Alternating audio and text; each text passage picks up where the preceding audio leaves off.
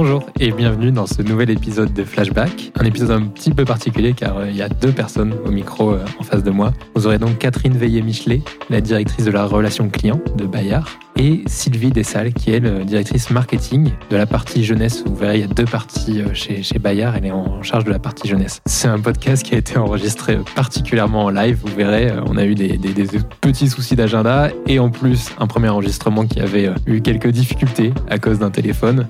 Mais, euh, mais on a voulu absolument le refaire pour vous parce qu'il y a des choses très intéressantes dans le discours à la fois de Catherine, de Sylvie, dans les particularités aussi de Bayard. Et, euh, et aussi, vous verrez à la fin de l'épisode un message que Catherine a accepté de nous partager qui m'a particulièrement touché. Voilà, flashback avec donc Catherine et Sylvie. C'est parti. Flashback. Première partie. Plongée dans la stratégie marketing de Bayard Presse. Bonjour Catherine. Ça va Bonjour Quentin. Alors on refait cet enregistrement après avoir eu un petit problème technique d'un téléphone qui nous a créé une interférence. Parfait. Merci de reprendre ce temps. Et donc je vais te reposer euh, à peu près les mêmes questions et peut-être de nouvelles dans Bon, cet bah, échange. parfait, je pense que je ne m'en souviens plus et surtout pas des réponses. Donc, euh, Et il y a Sylvie aussi qui va nous rejoindre dans Oui, tout quelques à fait. minutes. Oui. Est-ce que tu nous, te rappelles de ton premier jour chez Bayard oui. oui, parce qu'il y avait des croissants. On m'attendait pour une réunion de l'équipe logistique abonnement qui a parlé de tas de choses dont- dont je- auxquelles je ne comprenais rien, euh, avec des codes, avec des, des acronymes, avec des noms et tout ça. C'était vraiment une plongée dans l'opérationnel. Ok. parce que j'arrivais du conseil. Et tout de suite, on m'a emmené sur le plateau de saisie. Et j'ai été, euh, on pourrait dire visité, on m'a fait saisir des bons d'abonnement. Ok, c'était quand? C'était le 15 mai 1991. Ok. J'ai saisi des bons d'abonnement. J'en ai pas saisi beaucoup, mais j'ai tout de suite compris euh, que la saisie, c'est un métier. Et avant, tu avais fait quoi? Avant, je Tu faisais du conseil conseil. en organisation, euh, Organisation. euh, dans la banque. Ok. Voilà. Et qu'est-ce qui t'a fait euh, basculer chez Bayard? Le besoin d'espoir. Ok. La banque, je trouvais ça désespérant parce que la banque, c'est la couver- enfin en tout cas à l'époque, c'était la couverture du risque. Donc il fallait que les choses soient ni trop bonnes ni trop mauvaises parce qu'il fallait que tout soit prévisible. Et donc c'était pareil pour les gens. Il fallait être ni trop bon ni trop mauvais, il fallait être dans la médiane pour garantir un bon service au client. Et je me souviens très bien qu'à cette époque-là, dans les agences de cette grande banque, sur le directeur et trois sous-directeurs, il y avait toujours un bon, un mauvais et deux moyens. Et comme ça, on garantissait la qualité de service. Et j'ai trouvé ça désespérant. C'est intéressant comme, ana- comme analyse quelques années plus tard. Ah oui, j'ai eu besoin de. Voilà, je suis venue à- chez Bayard où j'avais des.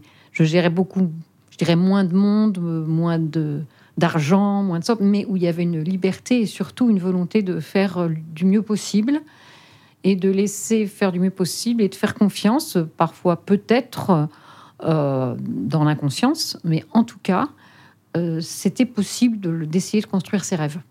Et tu avais postulé à une offre classique Pas ou du pas du tout. tout? Je, je connaissais même pas Bayard.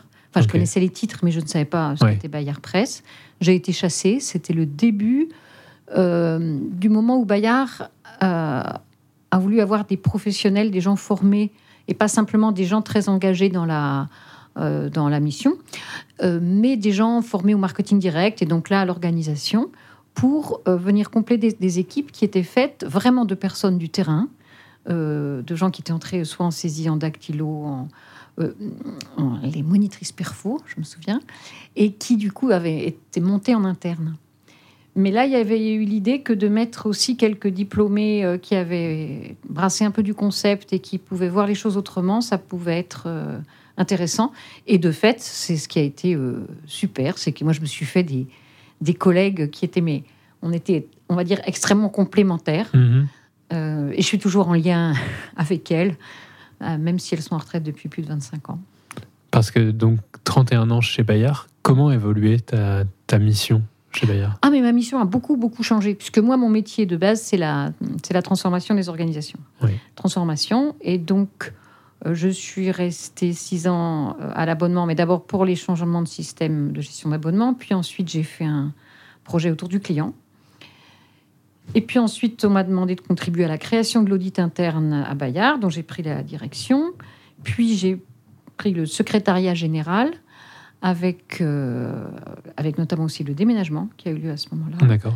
Et puis ensuite la direction adjointe senior en Prest, donc en opérationnel. Et ensuite, euh, tous tous les nouveaux produits, nouveaux marchés, la veille, la croissance externe. Et puis retour à l'expérience client, Oui, euh, ben 25 ans après l'avoir quitté. d'accord. Donc on a Sylvie qui nous rejoint. C'est le téléphone de Catherine qui, a nous, qui nous a généré des interférences. Deuxième partie. L'omnicanalité version Bayard, comment allier papier et numérique? Sylvie, tu viens de nous rejoindre dans les, dans les bureaux. Oui. Est-ce que je peux te laisser te- nous raconter ton premier jour chez Bayard et puis après on, on va faire aussi les présentations? C'était quand et quoi ton premier jour chez Bayard Alors, c'était il y a 16 ans, je crois. 17, 17. C'était euh, rue Bayard. C'était, quand on arrive de haut, là, c'est impressionnant. Et je me souviens de beaucoup de... de- Il fallait qu'on aille faire des photos pour avoir les cartes de cantine. Et je me souviens que le photographe était absolument odieux, absolument pas sympathique du tout. Et je m'étais dit, mais qu'est-ce que je viens faire dans cette galère? Voilà, c'était ça mon premier jour chez Bayard. Ça s'est amélioré après? Ça s'est nettement amélioré après. oui, J'aurais été tout plus à fait. sympa. Oui. Ouais. Alors lui, je, je me rappelle plus heureusement, c'était un monsieur qui il est parti à la retraite, j'imagine, depuis assez longtemps maintenant. Mais il m'avait beaucoup impressionné. Je m'étais vraiment dit, oula, ici ils sont tous comme ça, euh, ça va être compliqué. Heureusement, la majorité n'était pas comme ça. Ben, je vais te laisser la main pour nous présenter Bayard, justement, parce qu'on a parlé un petit peu rapidement du parcours de Catherine. Oui. On a évoqué très rapidement euh, Bayard, mais on- n'a pas dit qui était Bayard ou ce que faisait Bayard. Alors, Bayard est un groupe de médias où où l'on vend essentiellement de la presse par abonnement, mais aussi on fait des contenus numériques, des abonnements numériques et même des petits produits, euh, ce qu'on appelle de VPC aussi. On fait un peu de, de tout ça. Et on a surtout euh, deux cibles, euh, trois cibles, je dirais même.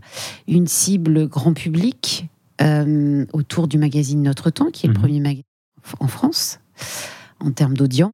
On a la jeunesse, dont je fais partie, tous les titres jeunesse de deux marques, Bayard Jeunesse et Milan, une quarantaine de titres. Et on a la partie spiritualité euh, autour de titres comme euh, Panorama, euh, sachant que le groupe Bayard est un groupe qui appartient à 100% à une communauté religieuse, les assomptionnistes D'accord. en deux mots. Mais ça, Catherine est, est- est beaucoup plus spécialiste que moi. Euh, Normal, elle a 15 ans de plus. oui, ça, doit être ça. Donc, Oui, euh, non, lui dites pas qu'elle a 15 ans de plus. ça, elle va pas être contente. Absolument. Toi, ton métier, il a évolué comment? Alors, quel est ton métier aujourd'hui et moi, je comment suis ton métier a la, évolué? Oui, moi, je suis la directrice euh, de la stratégie client et digital. Ce qui concerne en deux mots à faire en sorte d'aller chercher euh, de nouveaux abonnés à nos titres jeunesse, donc des deux marques, hein, Bayard et Mi, et d'acquérir de nouveaux clients et de les fidéliser, si je la fais rapide. Euh, alors évidemment, nous, ce qu'on a vu évoluer depuis une dizaine d'années, c'est d'abord euh, tout ce qui est, on va dire, du recrutement via le digital, ce Ouais. qui a été la vraie révolution depuis euh, euh, maintenant, on va dire, ouais, peut-être on a commencé il y a 10 ans et ça s'est accéléré depuis, on va dire, euh, 4 ans, 5 ans, Ouais. sans parler du confinement, évidemment. Euh, ça, c'est la première révolution. La deuxième révolution, c'est notre capacité à, à créer et à vendre des contenus numériques pour les enfants. Mais c'est c'est effect- effectivement autour du numérique que la, que la révolution s'est installée, euh, euh, sachant que, heureusement, on fait encore euh, essentiellement du papier et on raconte encore des histoires avec un magazine, avec les enfants sur les genoux des parents. Donc, les Hein, histoires qu'on connaît, c'est les petits ours bruns, les gemmelines, Absolument, les autour de les- héros, oui. Autour de héros. donc tu parles des héros, Ouais. très très important sur, chez Bayard Jeunesse. Parce qu'il y a des livres qui ne sont pas autour de héros, tu dirais? Ah oui, il y a Euh. des magazines euh, où il n'y a pas de héros, notamment. euh, les héros, c'est bien pour les, les, les, enfants Parce primaires, on va dire. On est encore sur du héros. Oui, absolument. Mais euh, tous nos magazines ne sont pas euh, concentrés sur des héros. hein. On, a, on a aussi des, des, on va dire, des magazines qui n'ont pas de héros du tout, ou qui ont quelques pages. Ça dépend. Ça dépend l'âge des enfants et ça dépend de la puissance des héros. Ok. Quand est-ce qu'on enlève le héros alors? À quel âge ou alors Bon, on va dire que dès qu'on commence à euh, arriver vers 9-10 ans, euh, il n'y a plus vraiment euh, de héros forts, on va dire. Euh. Voilà, c'est vraiment. euh, les héros, c'est vraiment euh, des petits compagnons euh, pour les enfants de moins de 10 ans, on va dire. Et justement, comment on, euh, toi tu fais évoluer ça Est-ce que c'est d'ailleurs c'est dans tes missions de faire évoluer le, le- le rapport à, à ces héros ou le rapport à ces magazines et de se dire tiens euh, les jeunes ont changé ou les, les petits ont changé et donc Poppy doit changer ou Petit Ours Brun doit changer, etc. Alors, euh, nous, on, on- ne fait remonter que ce que les clients peuvent nous raconter. Ok. Et les clients nous racontent beaucoup de choses. Ouais. Euh, alors déjà dans les rédactions, hein, c'est-à-dire qu'il y a effectivement beaucoup de courriers des lecteurs qui remontent et qui peuvent dire euh, euh, qui trouvent que tel héros euh, n'a pas un comportement ou n'est pas habillé de telle façon ou ne peut pas dire tel mot parce qu'on les fait parler et donc il y a, il y a des mots parfois Mm. où les gens peuvent être choqués par ça. Euh, donc nous, notre et puis on, on- moi je gère aussi les, les réseaux des délégués commerciaux qui vont dans les écoles proposer aussi des offres de lecture euh, via les écoles. Et, et- et les, nos délégués commerciaux nous remontent aussi euh, beaucoup de actions que peuvent avoir d'abord les instituteurs dans les écoles, mais aussi effectivement les familles qu'ils connaissent. Donc euh, nous, ce qu'on fait, c'est que euh, petit à petit, au fur et à mesure de l'année, on fait remonter ce genre de, de- de remarques euh, qui sont très importantes pour les rédactions parce que euh, on est au cœur aussi de, de- la vie euh, réelle, euh, on va dire, des familles et de leur évolution et souvent, évidemment, euh, liées aux évolutions de la société. Oui, de... moi je suis à la fin de Poppy là. je suis en Oui. train de terminer mes Poppy, je crois. Oui, Et euh, il y a toujours un truc qui m'a marqué dans ces Poppy. Oui. Et maintenant que je vous connais de l'intérieur, je me dis, mais ils doivent se prendre la tête par moment, c'est pas possible. C'est euh, notamment sur les dernières pages, quand on voit, euh, alors je sais pas comment vous l'appelez, c'est un ensemble de personnages dans un train ou dans un bus, etc. etc. oui. Et ils ont tous des caractéristiques très différentes, que ce soit en termes de couleur de peau, que ce soit en termes de. C'est les hommes qui vont changer. J'ai l'exemple de l'homme qui va changer dans le train la couche du bébé, et c'est pas la femme, etc. Et oui, etc. et oui, et oui, mais ça vous, c'est très vous prenez vraiment la tête là enfin, enfin, oui, forcément, mais alors comment ça se passe? Non, on se prend pas la tête parce que les, les- les- les journalistes sont euh, au fait de tout ce qui se passe dans la société et des phénomènes de société. Puis surtout, les journalistes, leur, enfin, dans les rédactions de la jeunesse, euh, ils sont au cœur. euh, ils font venir beaucoup de lecteurs, ils interrogent beaucoup les Ouais. parents. Euh, donc, et puis, et puis, ils écoutent la, la- j'allais dire la voix du client, la voix des familles. Et ça, ça- petit à petit, on, on- nous, no- no- notre boulot dans la presse jeune, c'est d'accompagner toutes ces évolutions, de les expliquer aux enfants et surtout de leur montrer la réalité de la société dans laquelle ils vivent. Donc effectivement, les papas qui changent des couches, Ouais. euh, heureusement, euh, c'est c'est une réalité euh, maintenant. Ça l'était peut-être pas il y a 20 ans, effectivement. Et comment ça se passe, les débats, par exemple euh, euh, J'imagine, une question que vous auriez pu avoir, c'est montrer deux papas avec un enfant ou deux mamans Oui. avec une enfant. Oui. Et je vois Catherine qui, qui a, qui a éclaté de rire silencieusement à côté de moi. Bah, Non, mais moi, je, enfin, je pense que les, les rédactions de la jeunesse sont assez à l'aise par rapport à ça. Ouais. Euh, on montre des choses et des, des- des- des différents- des- les différents types de familles que les enfants peuvent croiser dans leur quotidien, dans leur classe. Euh, et nous, on accompagne effectivement euh, cette évolution, euh, euh, j'allais dire normale de la société, et on, l'accompagne, oui, oui, bien sûr. On montre des familles si euh, des euh, familles- monoparentales, euh, des familles, effectivement, on les montre, on les montre. euh. Vous savez ce que vous faites j'imagine, euh, une famille avec deux papas, une famille avec deux Oui. mamans. Vous allez avoir énormément de retours Oui. au service client. On en a. On en a, bien évidemment. Bien sûr, bien sûr, on en a. C'est quoi les, les Et on en a même dans les rédactions. Enfin, les, rédaction, gens, ouais. les gens réagissent, mais c'est, mais c'est ça la presse. C'est sa vie, sa vie, la presse, sa vie et sa vie en même temps que la société. Et dans la société actuellement, ben, vous avez effectivement euh, ce que nous on, écoute de nos clients, c'est exactement ce qui se passe dans la société. Vous avez des, des gens qui vont vous dire, bah, bah oui, ça paraît tout à fait normal de l'expliquer et de le montrer. Et puis il y en a d'autres qui vont dire, mais qu'est-ce que vous nous racontez? Les enfants ne sont pas là pour voir ou écouter cette évolution-là. Ils sont trop petits, ils sont trop jeunes. Euh, donc on a exactement ce qu'on entend euh, dans les débats à la télévision ou sur les réseaux sociaux. Et, après, nous, notre position d'éditeur, mmh. c'est effectivement de se dire en notre âme et conscience, est-ce que oui, effectivement, on peut montrer et parler de, des différentes familles qui existent actuellement dans la société parce que les enfants les voient mmh. quotidiennement dans leur classe et dans leur vie? Il y a beaucoup d'entreprises, alors je ne parle pas dans la presse, là je fais exprès de ne pas parler de la presse, où euh, certains changements sont plus difficiles à intégrer, d'autres s'intègrent, etc. Est-ce que vous, traitant ces sujets-là au quotidien de changement, vous avez des conseils à donner euh, ou des bonnes pratiques? Est-ce que un format qui permet de discuter de ça chez Bayard Est-ce qu'il y a un format qui permet de trouver des, qui permet de discuter, c'est-à-dire avec... Euh, de suivre ces évolutions-là à l'échelle d'une entreprise, à l'échelle d'un média?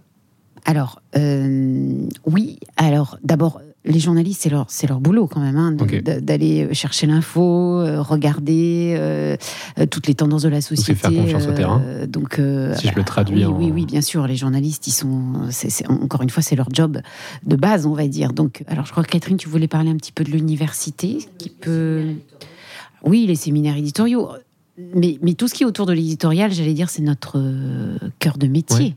Euh, ça veut dire que tous les... Euh, c'est des choses qui vont être discutées sur des grandes périodes ou est-ce que c'est au quotidien, j'imagine C'est pas fort. Non, c'est pas au quotidien en vrai. Mais euh, c'est effectivement euh, les journalistes ils sont nourris euh, de, plein de choses. Nous on a des formats effectivement au sein de l'université. Il y a une université Bayard qui sur lesquels on, reçoit beaucoup de, de, philosophes, de, de gens qui sont au cœur des think tanks mmh. de la société et qui peuvent effectivement apporter beaucoup de enrichir un peu ces débats là en interne, euh, et c'est pas là, là, ça concerne pas que les journalistes, ça, peut, ça, ça concerne vraiment absolument tout le monde dans l'entreprise. Et ça, c'est euh, une richesse qu'on a chez Bayer qu'on n'a pas ailleurs. Et ça, c'est un très bon format pour, j'allais dire, acculturer euh, l'ensemble des salariés aux évolutions euh, quelle qu'elle soit. Hein. Euh, ça peut être l'écologie, ça peut être les débats de société, ça peut être euh, évidemment les évolutions de l'Église, hein, chez nous en tout mmh. cas. Mmh. ça peut être énormément de choses. Du coup, tout le monde est, quelque part intégré dans cette évolution, dans ces évolutions. et tout le monde se sent justement porté vers ces évolutions-là. donc ça, c'est ça, c'est une, une, richesse et une, une spécificité qu'a Bayard qui est extraordinaire. Ça, c'est une réalité. Pour toi, Catherine, qui va être euh, en charge de la partie euh, expérience client, service client, euh, pour donner du concret à ça, c'est quoi les, derniers, les dernières grandes crises entre, je ne sais pas s'il faut utiliser ce mot-là, mais que vous avez pu avoir suite à des, suite à des évolutions éditoriales? Alors, ou des choix éditoriaux. Évolution éditoriale ou choix éditoriaux. Ben, justement, je reviens sur euh, ce que tu disais tout à l'heure sur les, modèles familiaux. On a eu un séminaire éditorial là-dessus il y a 15 ans.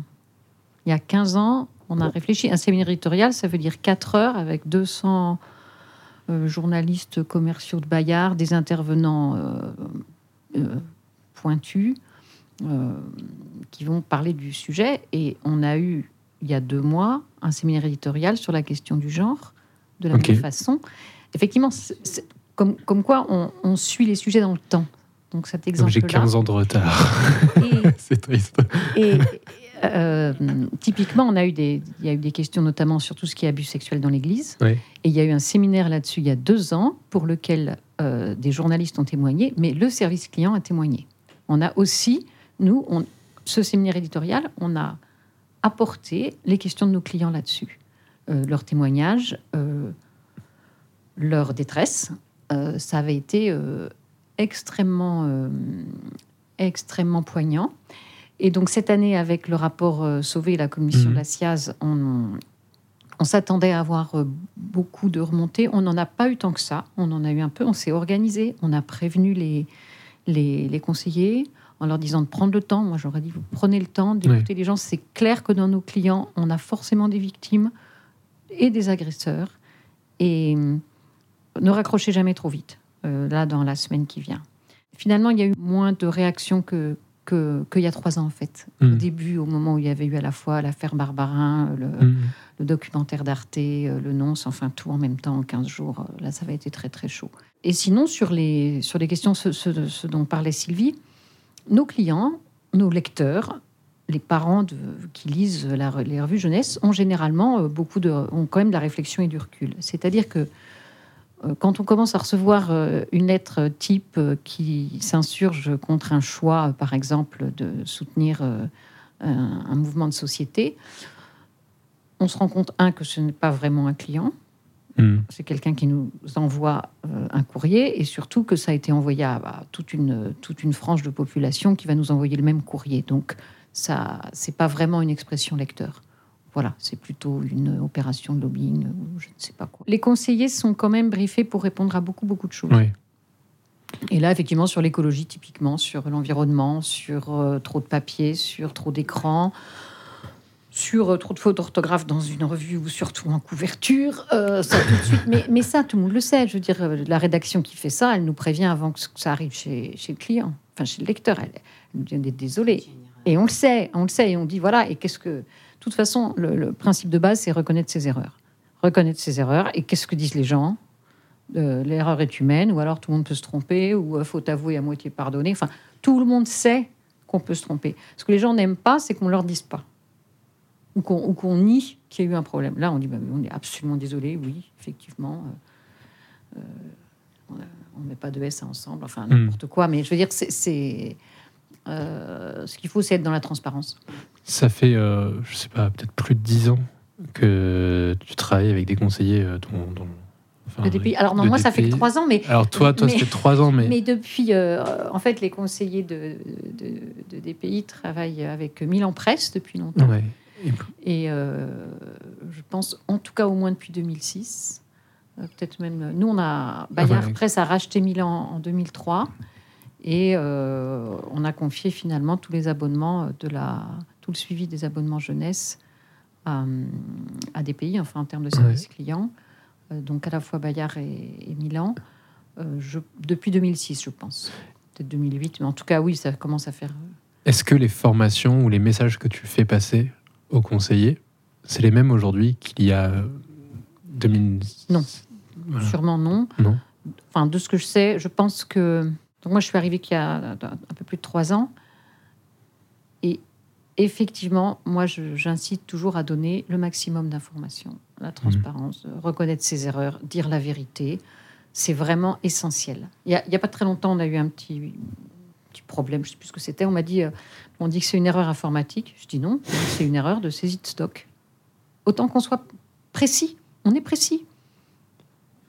Effectivement, bah oui, on peut nous le reprocher, mais voilà, on- voilà oui, on s'est trompé, mais on vous le dit. Hmm. Et ça, vraiment, alors ça, je trouve que c'est très, très puissant. Mais ça n'a pas toujours été le cas. Mais, mais ça, c'est vraiment, c'est vraiment important. Et je pense que de plus en plus, on donne aux conseillers les, des conseils euh, tenant à la, à la qualité de la relation avec les Oui. clients et la prise en compte de l'émotion du client. Euh, de, un petit peu l'exemple que j'en ai tout à l'heure. Si on sent les gens inquiets, il faut les rassurer. Si Ok. on- voilà, c'est important. Troisième partie. Transformer la relation client dans une institution de presque 150 ans. Je vais passer à un tout autre sujet. Sylvie, on va profiter que tu, tu- tu sois avec nous. On a une demi-heure ensemble. Oui, Euh, sur la partie euh, lancement d'offres digitales, oui, vous avez testé beaucoup de choses. Vous avez même racheté des structures. oui, tout à fait. plein de choses. Oui. C'est quoi aujourd'hui ton recul par rapport à ça? Euh, alors, on a deux, deux- deux sujets dans ta question. Il y a une première question qui est euh, sur la partie, on va dire, e-commerce pur, c'est-à-dire euh, tout ce qu'on peut faire sur le e-commerce pour euh, acquérir de nouveaux clients, les fidéliser, etc. J'allais dire, tout ce qu'on fait, c'est en itération. C'est-à-dire que tout est améliorable en permanence. Et c'est ce qu'on fait. En tout cas, on essaye de le faire et de ça depuis euh, plusieurs années. C'est-à-dire que, que ce soit euh, dans les tests d'acquisition, euh, les leviers d'acquisition, ça bouge tout le temps. Euh, techniquement, il faut que ça bouge aussi en même temps. Oui. parce qu'il y a parfois, euh, euh, il faut qu'on s'adapte techniquement à un certain nombre de leviers. Il faut que les parcours clients s'améliorent en permanence. Et franchement, moi, je suis, je, je suis ravie de, de tout ce qu'on a fait. Euh, et je dis merci à mes équipes parce que elles, ont, f- elles font un super boulot et, et- et- et tout ça, on, on a vraiment essayé en plus de nous s'organiser pour que justement tous ces tests-là euh, se fassent en itération. Donc euh, il n'y a jamais de, j'allais dire, de, euh, il y a, jamais de avant-après. Hmm. Hein, en tout cas, euh, c'est- un peu le, le- le recul que je peux avoir par rapport à tous ces tests en e-commerce. C'est-à-dire que c'est pas ah ben là ça va pas, on change tout et puis ça ira mieux après. C'est euh, petit à petit, on change les choses, on teste les choses. C'est vraiment test and learn en permanence et on améliore comme ça les choses de façon très concrète. Et j'allais dire tout est dans la durée. Voilà. Donc ça c'est un premier, j'allais dire un premier, euh, euh, succès qu'on peut avoir. Ensuite, j'allais dire le, le- deuxième point, moi, qui m'a marqué, c'est que avant, on pouvait se dire qu'il y avait les équipes marketing et puis la technique d'un côté, et Mhm. puis tout ce petit monde essayait un peu de se parler, mais bon, pas vraiment. En fait, maintenant, tout est impliqué. C'est-à-dire que vous pouvez pas faire du marketing si vous n'avez pas compris techniquement comment ça marche derrière, que ce soit une app ou que ce soit euh, euh, une plateforme d'e-commerce. C'est-à-dire que si vous n'avez pas compris, ça marche pas.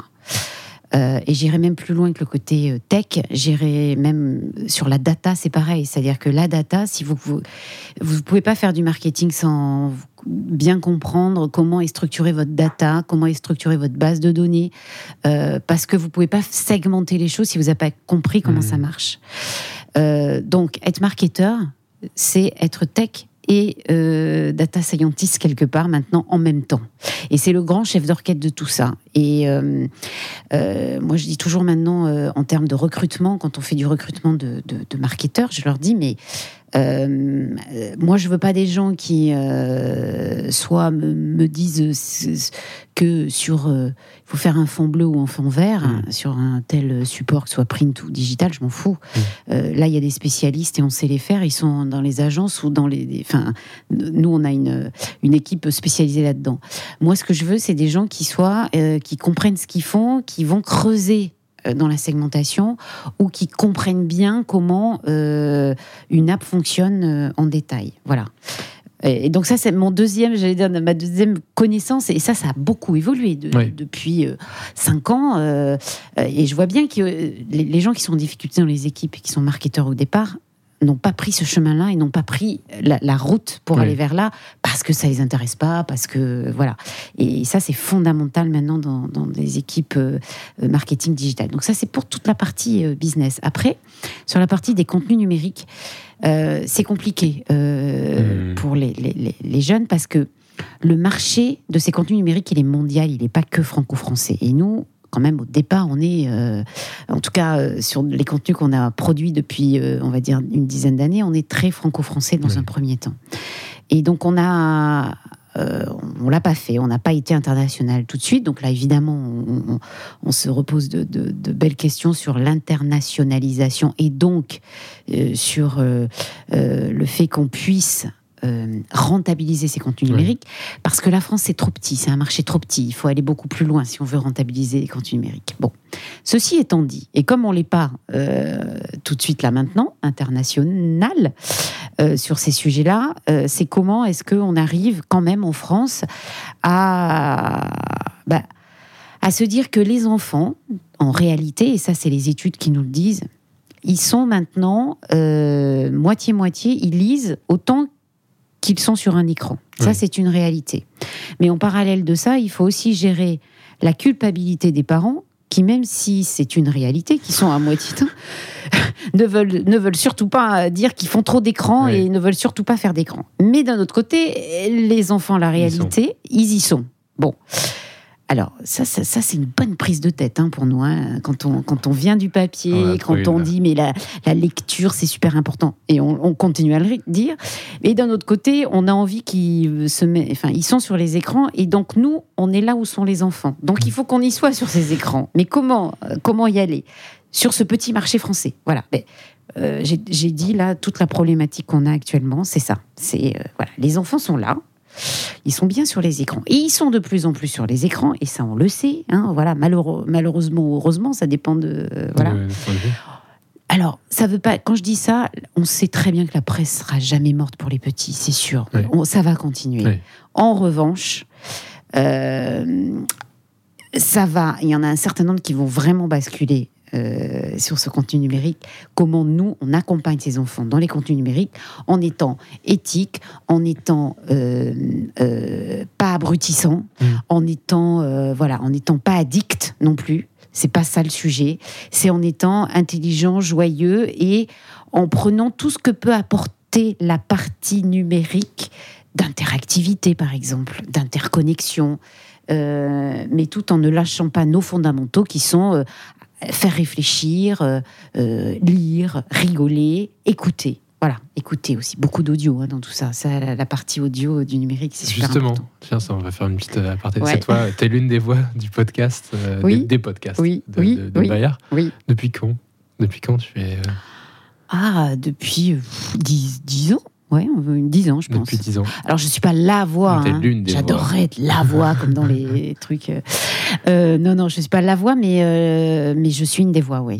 T'as des conseils que- C'est quoi les. Parce que moi, je suis. je- non, mais parce que je suis Ouais. un peu. euh, je, je- je- je suis comédienne aussi à mes heures perdues. euh, donc euh, voilà, donc c'est pour ça que. Voilà, j'adore ça. j'a- J'adore faire ça. C'est un- une passion. T'as des conseils pour les gens qui vont lancer leur podcast ou qui vont se retrouver à être la voix d'un podcast? Ils, ils peuvent m'appeler déjà. Alors le 06. Je serais ravie. Euh, et sinon, je pense que euh, les voix, c'est hyper important. L'audio, c'est hyper important. De toute Mm. façon, on le voit. Moi, professionnellement, j'écoute pas mal de podcasts et je me rends compte qu'au bout d'un moment, si la voix ne me plaît pas, c'est un problème. Ouais. Donc, il faut faire super attention à la Mm. voix. Il y a des professionnels de ça qui sont hyper bons et voilà. Euh, mais c'est super important. Donc, euh, voilà. Et pour les enfants, ben voilà, il faut savoir faire un peu des différentes voix, un peu jouer, un peu. T'es la voix de euh, quoi, toi, par exemple? Moi, j'adore faire les voix euh, un peu grosses comme ça pour faire peur. euh, Mais aussi, j'aime bien faire des voix de petites filles comme ça qui sont toutes gentilles. Voilà, voilà. il y a plein de plein de petites voix comme ça. Et c'est ça. Et les enfants, ils, ils adorent ça, écouter écouter des petites voix comme ça euh, différentes. Moi, j'adore ça. Voilà. Et aujourd'hui, le podcast, c'est un, c'est un objet, c'est un objet pour amener de l'audience vers Oui. des produits payants. Oui. C'est ça. hein. Alors c'est pas que ça. C'est pas que ça. euh, alors oui, bien entendu, Euh, ça a été ça beaucoup, et, et d'ailleurs on l'a très très bien réussi parce qu'on a une audience cumulée dont je tairai le, le nom parce que je, ça me vient pas là tout de suite, mais en tout cas euh, on a on a le, le podcast de, de l'histoire de, de la grande histoire de Pomme d'Api, c'est Oui. c'est incroyable. Enfin, ça fait des, des- des audiences incroyables, donc ça c'est super. Et, et et pour l'instant, et, là où on en est dans notre réflexion, c'est de dire, bah, c'est super d'avoir euh, euh, toute cette audience-là, c'est de la communication. Euh, c'est comment maintenant, avec tout l'audio euh, qu'on a déjà nous en magasin, parce qu'on a, euh, ça fait très longtemps que l'audio existe hein, chez Bayard Jeunesse via les CD d'abord. Oui. C'est-à-dire que un- mes premiers j'aime lire, Ouais. on a un CD audio et ce CD, donc ça fait des années qu'on fait du CD et donc de l'audio. On raconte des histoires via la galette depuis très longtemps, on va Mhm. dire. Là maintenant, effectivement, ça se numérise. Euh, et mais c'est comment? Est-ce que dans notre stock et dans tout ce qu'on crée en plus, euh, on essaye de réfléchir à quelle est la part d'audience pure, de communication, on va dire, au- autour de nos marques, Mhm. et quelle est la part qu'on peut euh, vendre, clairement, et faire euh, soit en plus de ce qu'on fait sur papier, soit sur des thématiques particulières, mais en tout cas, le sujet de la monétisation de l'audio est bien euh, là chez nous.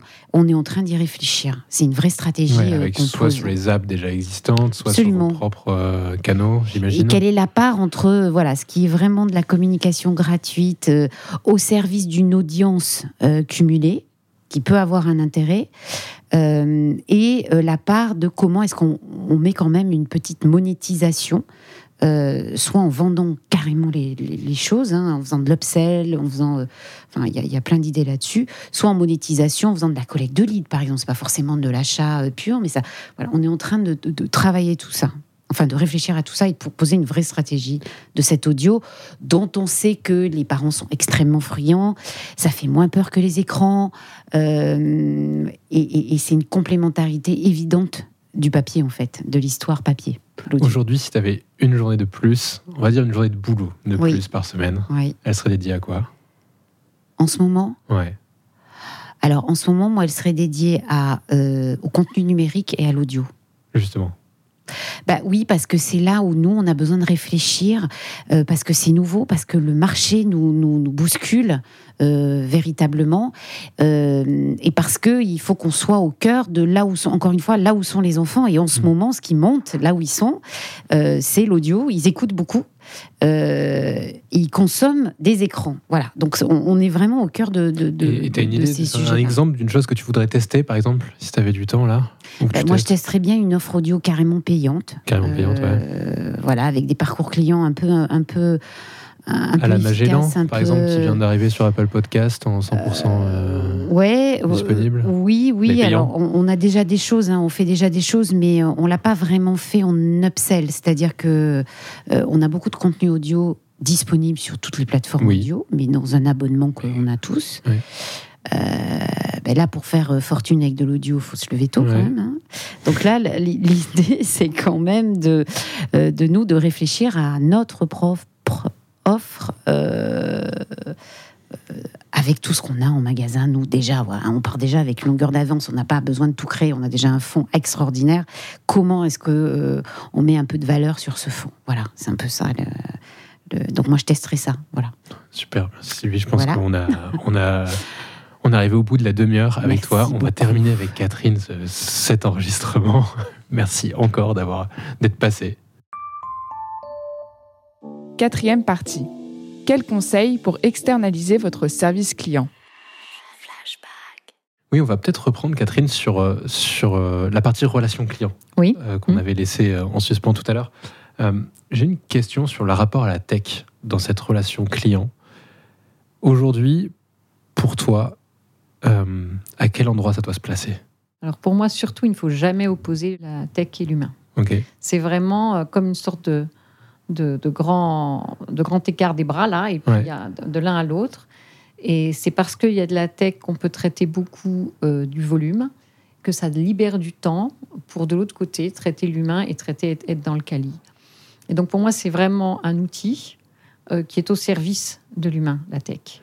Et comment tu vas, euh, par exemple, si dans un choix de nouvel outil, ou dans- tu vas te reposer sur tes prestataires On parlait des pays tout à l'heure, ou tu vas plutôt aller voir d'autres personnes qui ont mis ça en place, ou tu vas directement aller. euh, Alors d'abord, je vais euh, réfléchir, regarder ce qui se passe, euh, rester en, en éveil. Et je fais toujours beaucoup de, beaucoup de, de- de veille sur l'environnement. J'échange avec mes pairs, euh, aussi bien aussi sur les thématiques que les personnes. Enfin, je, je suis beaucoup Mhm. dehors. Et je vais un, un petit peu forger ma conviction et ensuite l'éprouver. L'éprouver avec, euh, avec les partenaires, effectivement, euh, des services clients, de la gestion d'abonnement, du télémarketing. On- euh, typiquement, la, la grande. pardon, si on donne un exemple, on se posait la question de FAQ dynamique sur le, Oui, le par site exemple, pour rendre le, le client autonome. Il fallait absolument pas que les services clients se sentent euh, euh, en danger vis-à-vis Mm. de ce développement. Parce qu'ils pourraient dire ah bah, si les gens vont sur le, le site, ils vont plus nous téléphoner. Donc on n'a pas intérêt à leur dire que ça existe. Non, mais c'est Ouais, mais- un- une, une réaction primaire, c'est une réaction de, de, repli garde mon précaré. de garder son précaré. Je pense que c'était beaucoup plus intéressant d'expliquer et de discuter, et c'est ce qui s'est passé avec des pays, de dire écoutez, nous, l'enjeu, c'est de baisser le nombre d'appels à faible Ouais. valeur ajoutée, que les gens soient autonomes là-dessus. En revanche, de bien, de, de bien pousser euh, vers les services clients euh, les, les appels euh, de conseil, les appels tout ça, qui vont être peut-être plus longs, mais en ce moment, ensuite, on va, on va équilibrer hein, dans la relation, il n'y a pas de souci. Et puis, on va vous aider pour ça en mettant une base de connaissances qu'on teste avec vous. C'est ce qu'on est en train de faire en ce moment, qui va vous permettre à la fois de former mieux, plus rapidement et d'être un Mhm. recours intéressant pour les conseillers, même les conseillers chevronnés, qui n'auront plus la charge mentale de mémoriser en fait l'arborescence de- de- des procédures, mais qui vont pouvoir en, en outil intuitif aller taper les questions. Mais c'est pas si évident que Non, ça. mais ça, c'est quelque chose qui m'a qui m'a marqué, moi, pour avoir découvert la partie euh, service client euh, il y a quelques années. C'est qu'en en fait, ils ne regardent jamais leur écran.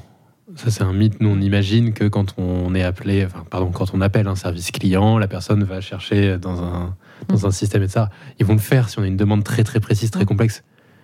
Mais en réalité, euh, tout est dans la tête du conseiller. Ils savent tout faire. C'est dingue. Ce qui se passe, c'est que si les appels à faible valeur ajoutée, qui sont faciles à traiter et surtout qui peuvent aussi être un petit peu des, des moments un peu plus tranquilles, Ouais. s'il y en a moins, Ouais. donc c'est- la sollicitation est plus forte des conseillers. Et surtout, c'est le problème de la montée en compétences. Mhm. C'est que normalement, on monte en compétences avec des choses simples. Si on commence tout de suite par du compliqué, là, la marche est très haute. Donc c'est pour ça que nous, enfin cette base de connaissances, nous l'a, je dirais, euh, euh, développée, euh, enfin financée et tout ça, pour, Oui.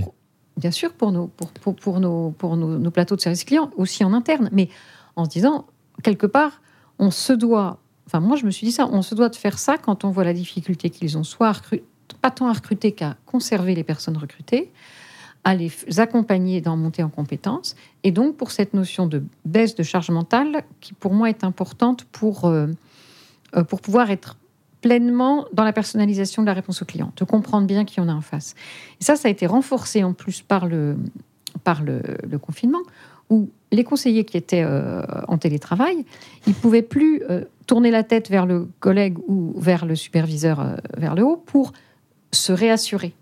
Il y a la fonction de réassurance qui existe absolument sur tous les plateaux euh, n'existait plus. Et je pense que la base de connaissances a aussi cette fonction de réassurance. Tu veux des conseils justement sur la mise en place de cette base de connaissances? Est-ce que c'est un maximum de contenu? Est-ce que c'est à l'inverse euh, toujours nettoyé? Est-ce que D'abord, c'est ensemble. ok D'abord, c'est avec. C'est avec les personnes qui utilisent. Euh, nous, on a commencé, on a juste fait un petit, d'abord un petit, quelques fiches. Ouais. Ça a été euh, vu, on a, enfin, avec les, les différents, euh, les différents conseillers euh, dans les différents niveaux, euh, ajusté. Ensuite, on a retesté. Enfin, c'est, on, on avance et on, on modifie. Et euh, parce que le grand, le gros enjeu, c'est que ce soit utilisé. Oui. Donc, ça sert à rien de- d'arriver avec un truc. euh, qui tombe là. Voilà. Non, non, il faut faire avec. Il faut donner envie quand même, donc faire quelque chose un, un petit peu aussi intéressant. Mais je vois notamment, on a, on a mis en plus des procédures, enfin en plus, euh, on a remis euh, qui est Bayard, euh, l'histoire, ce que c'est que la chaîne Ok. abonnement, le vocabulaire, des lexiques. euh, C'est moi qui les ai relus ceux-là aussi parce que c'est aussi euh, ça engage l'entreprise, ce qu'on ce qu'on veut dire. Euh, voilà, donc il y a aussi et puis tout ce qui concerne les titres, il y a, il y a beaucoup de choses. Est-ce que sur ces dernières années au service client ou plus largement sur l'ensemble de ton aventure chez, chez Bayard, il y a une erreur que tu as faite et que tu dis euh, ça, euh, moi je l'ai faite, mais il faut que d'autres ne la fassent pas? Ah, il ne faut jamais faire le travail des autres à leur place sans qu'on vous le demande, parce que on vous le reprochera toujours. Tu peux expliquer ou préciser ou illustrer? C'est une question de, de, de- de respect personnel des gens. C'est-à-dire qu'il ne faut pas que les gens puissent se sentir humiliés parce qu'on a fait leur travail à leur place, parce qu'on a vu qu'ils ne pouvaient pas le faire. Il ne faut le faire que s'ils vous le demandent. Parce qu'autrement, effectivement, vous allez réussir à ce que, euh, à court terme, les choses tournent. Mais derrière, ça aura cassé quelque chose qui est dans le respect de la personne et de son intégrité. Ok. Donc c'est pas le sujet, c'est pas euh, de- plutôt que d'apprendre à pêcher, je ne sais quoi. Enfin, bref, Ouais, cette expression. C'est pas ça en fait ce que tu nous dis là. Ce C'est vraiment dans le rapport à la personne. C'est dans le rapport à la personne, oui, oui, tout à fait. Ensuite, si les personnes ont besoin d'aide, moi souvent, euh, et ça je, je le dis très souvent, je dis ça, ça, euh, ça c'est à, à vous de le faire. Si vous voulez qu'on vous aide, vous le dites. On peut vous aider pour faire ça, ça, ça et ça, mais vous nous le demandez. En fait, il faut laisser les gens demander à l'aide. Et pourquoi c'est une erreur? Parce que toi, tu as, pu Parce- par moment. euh, Bah oui, le, le faire sans que les gens l'aient demandé. Et ensuite, bah, en fait, ça, ça, ça entrave sa liberté, Ok, finalement. très clair. Un conseil que tu donnerais à, à toi euh, quand, quand tu as décidé, de, par exemple, de faire ton, ton, ton passage du conseil à Bayard? T'avais quel âge à, cette, euh, à ce moment-là? J'avais 27. Un emploi, c'est toute la journée, donc il faut vraiment pouvoir s'y mettre à fond. Et donc, il faut y croire. Et donc moi j'ai fait ce, ce changement pour avoir- mettre du sens dans mon travail, Mhm. ce qui peut, ce qui me permet d'expliquer aux jeunes maintenant qui disent qu'ils veulent du sens, que je vois très bien ce que ça veut dire. Je leur expliquer que c'est pas nouveau, les gens qui veulent, euh, euh, qui, qui, qui souhaitent mettre du sens dans leur travail, mais qu'on peut pas tout avoir. Et donc en fait il faut savoir euh, choisir ses renoncer. Et euh, moi, en entrant à Bayard, c'est clair que c'était pas comme ça que j'allais euh, faire fortune euh, tout de suite. Et je serais restée dans la banque, c'était mais infiniment Mhm. euh, plus confortable matériellement. Mais c'était quand pour moi, ce confort matériel euh, n'était rien par rapport à la, je veux pas dire la détresse existentielle, mais par Hmm. rapport à la frustration euh, psychologique dans laquelle ça me mettait. Comment tu t'es euh, comporté, ou en tout cas comment tu as réfléchi quand tu as vu euh, certains de tes amis qui, eux, sont restés dans la banque ou dans ces milieux-là? Et qui ont, qui ont fait des carrières avec euh, des, des salaires, d'où tu connaissais sans doute les chiffres, qui étaient peut-être plus élevés que les tiens C'est des choix. Et ce qu'il faut, c'est assumer ses choix, savoir pourquoi on le fait, euh, et être capable de les expliquer aussi à ses enfants, euh, Ouais. aux uns et aux autres.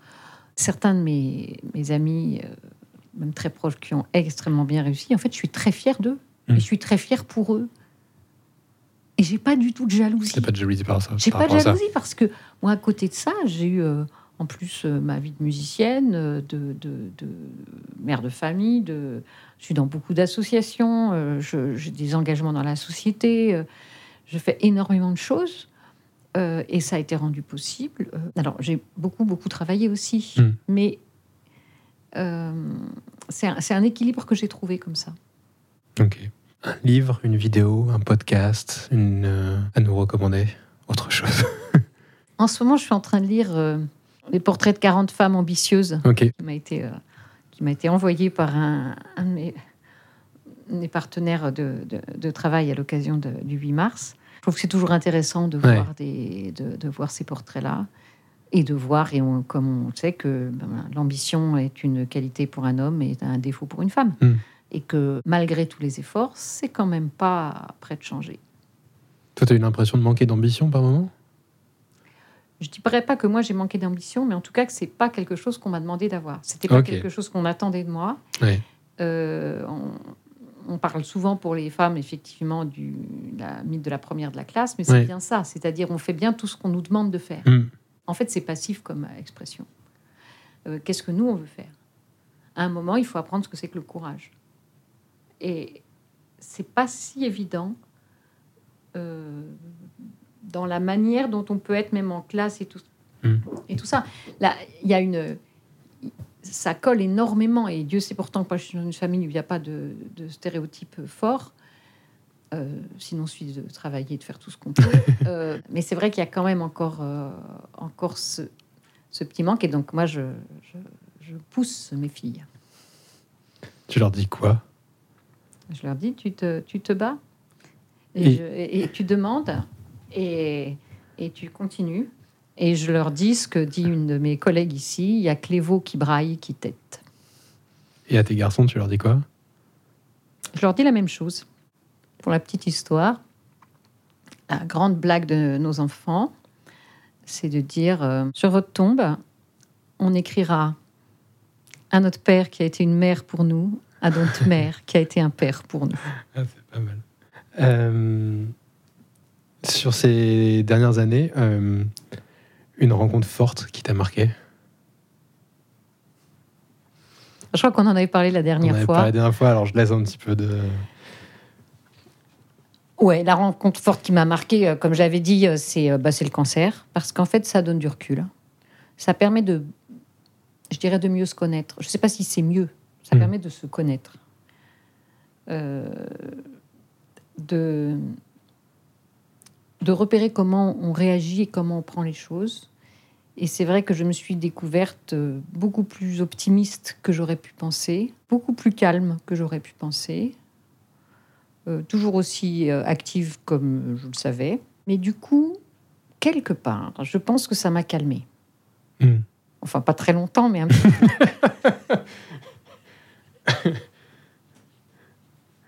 C'était bien de te calmer? Oui. Ouais, il fallait. Pour recentrer les choses? Pour euh, prendre le temps de profiter des choses. Tu sais que la dernière fois, donc on a, tu, tu- je savais pas que tu allais me, me- me parler de ton cancer, et donc euh, euh, on est resté euh, bouche bée, on n'a pas su te poser de questions. Et depuis, je savais qu'on allait refaire cet enregistrement parce que encore une fois, grâce ou à cause des interférences de- du téléphone, on avait un mauvais son. Je me suis dit mais qu'est-ce que j'aurais dû poser comme question et quelle aurait été la bonne question pour Catherine suite à ça? J'ai toujours pas trouvé. Donc là, je n'ai toujours pas de bonne question, mais pas simplement. De bonnes questions. Celle que tu avais posée, c'était ce que, effectivement, d'ailleurs, euh, j'ai répondu avant que tu la poses, Ouais, c'était ce que ça avait appris, euh, ce que ça m'avait appris et si ça avait changé ma Oui. manière de travailler. Et Oui. c'est vrai. Et euh, ça, aussi, ça a aussi changé ma manière de voir les personnes Hmm. qui sont malades. Hmm.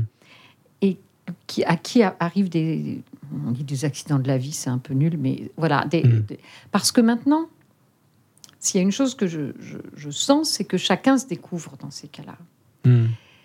Ensuite, on partage ou on ne partage pas. Mais euh, ça crée aussi une, ouais, ouais, une certaine solidarité entre euh, personnes qui, ont, bah, qui sont passées par ce genre d'épreuve, parce qu'on relativise tellement de trucs après. Et euh, pour les personnes qui ne seraient pas passées pour ce genre d'épreuve, Bah, c'est très bien. hein. Quel est le conseil Oui, c'est très bien. Vaut mieux. euh, oui, mais non, mais il n'y a pas de. Il vaut mieux. C'est pas un concours. hein. Euh, quel serait le conseil que tu donnerais dans le rapport justement à l'autre, au, au- au collègue qui peut, qui peut être malade? C'est une personne euh, comme une autre, avec ses caractéristiques comme elle est. Et moi, je me souviens très bien quand j'ai prévenu le président du directoire. euh, alors, je l'ai pas j'ai- j'ai- je l'ai caché un, un- un- un certain temps, et Mm. puis euh, je l'ai dit, et il m'a dit écoute, quand tu es au travail, tu es une personne qui travaille. Si tu as besoin d'être une malade, tu restes chez toi. T'en as pensé quoi? Mais en fait, je me suis dit, c'est, c'est quand même un petit peu dur. Mais ensuite, j'ai compris. C'est-à-dire qu'il n'allait pas me demander chaque fois qu'il me croisait Alors, Catherine, comment Mm. ça va et, tout ça. et c'est très bien. Alors, bien entendu que de temps en temps, il y en a qui me disent Ça va. Et je dis ben, Il n'y a plus que deux ans et quatre mois. en ce moment, c'est là que j'en suis. Donc, euh, c'est quand même quelque chose qui, qui, qui vous tient par l'épaule, en fait. On ne peut pas s'en débarrasser, mais il faut, il faut compagnonner avec. Et il faut savoir aussi que, en fait, ce qui est compliqué, c'est quand les gens vous disent non, non, mais maintenant c'est fini. Hein. Et ben en fait, un cancer, c'est jamais fini, vraiment. Donc, c'est plutôt ça le conseil, c'est de pas nier les choses ou de pas dire bon, ben, on n'en parle plus. C'est pas comme une jambe cassée, tout à fait. Hmm. Il faut faire avec.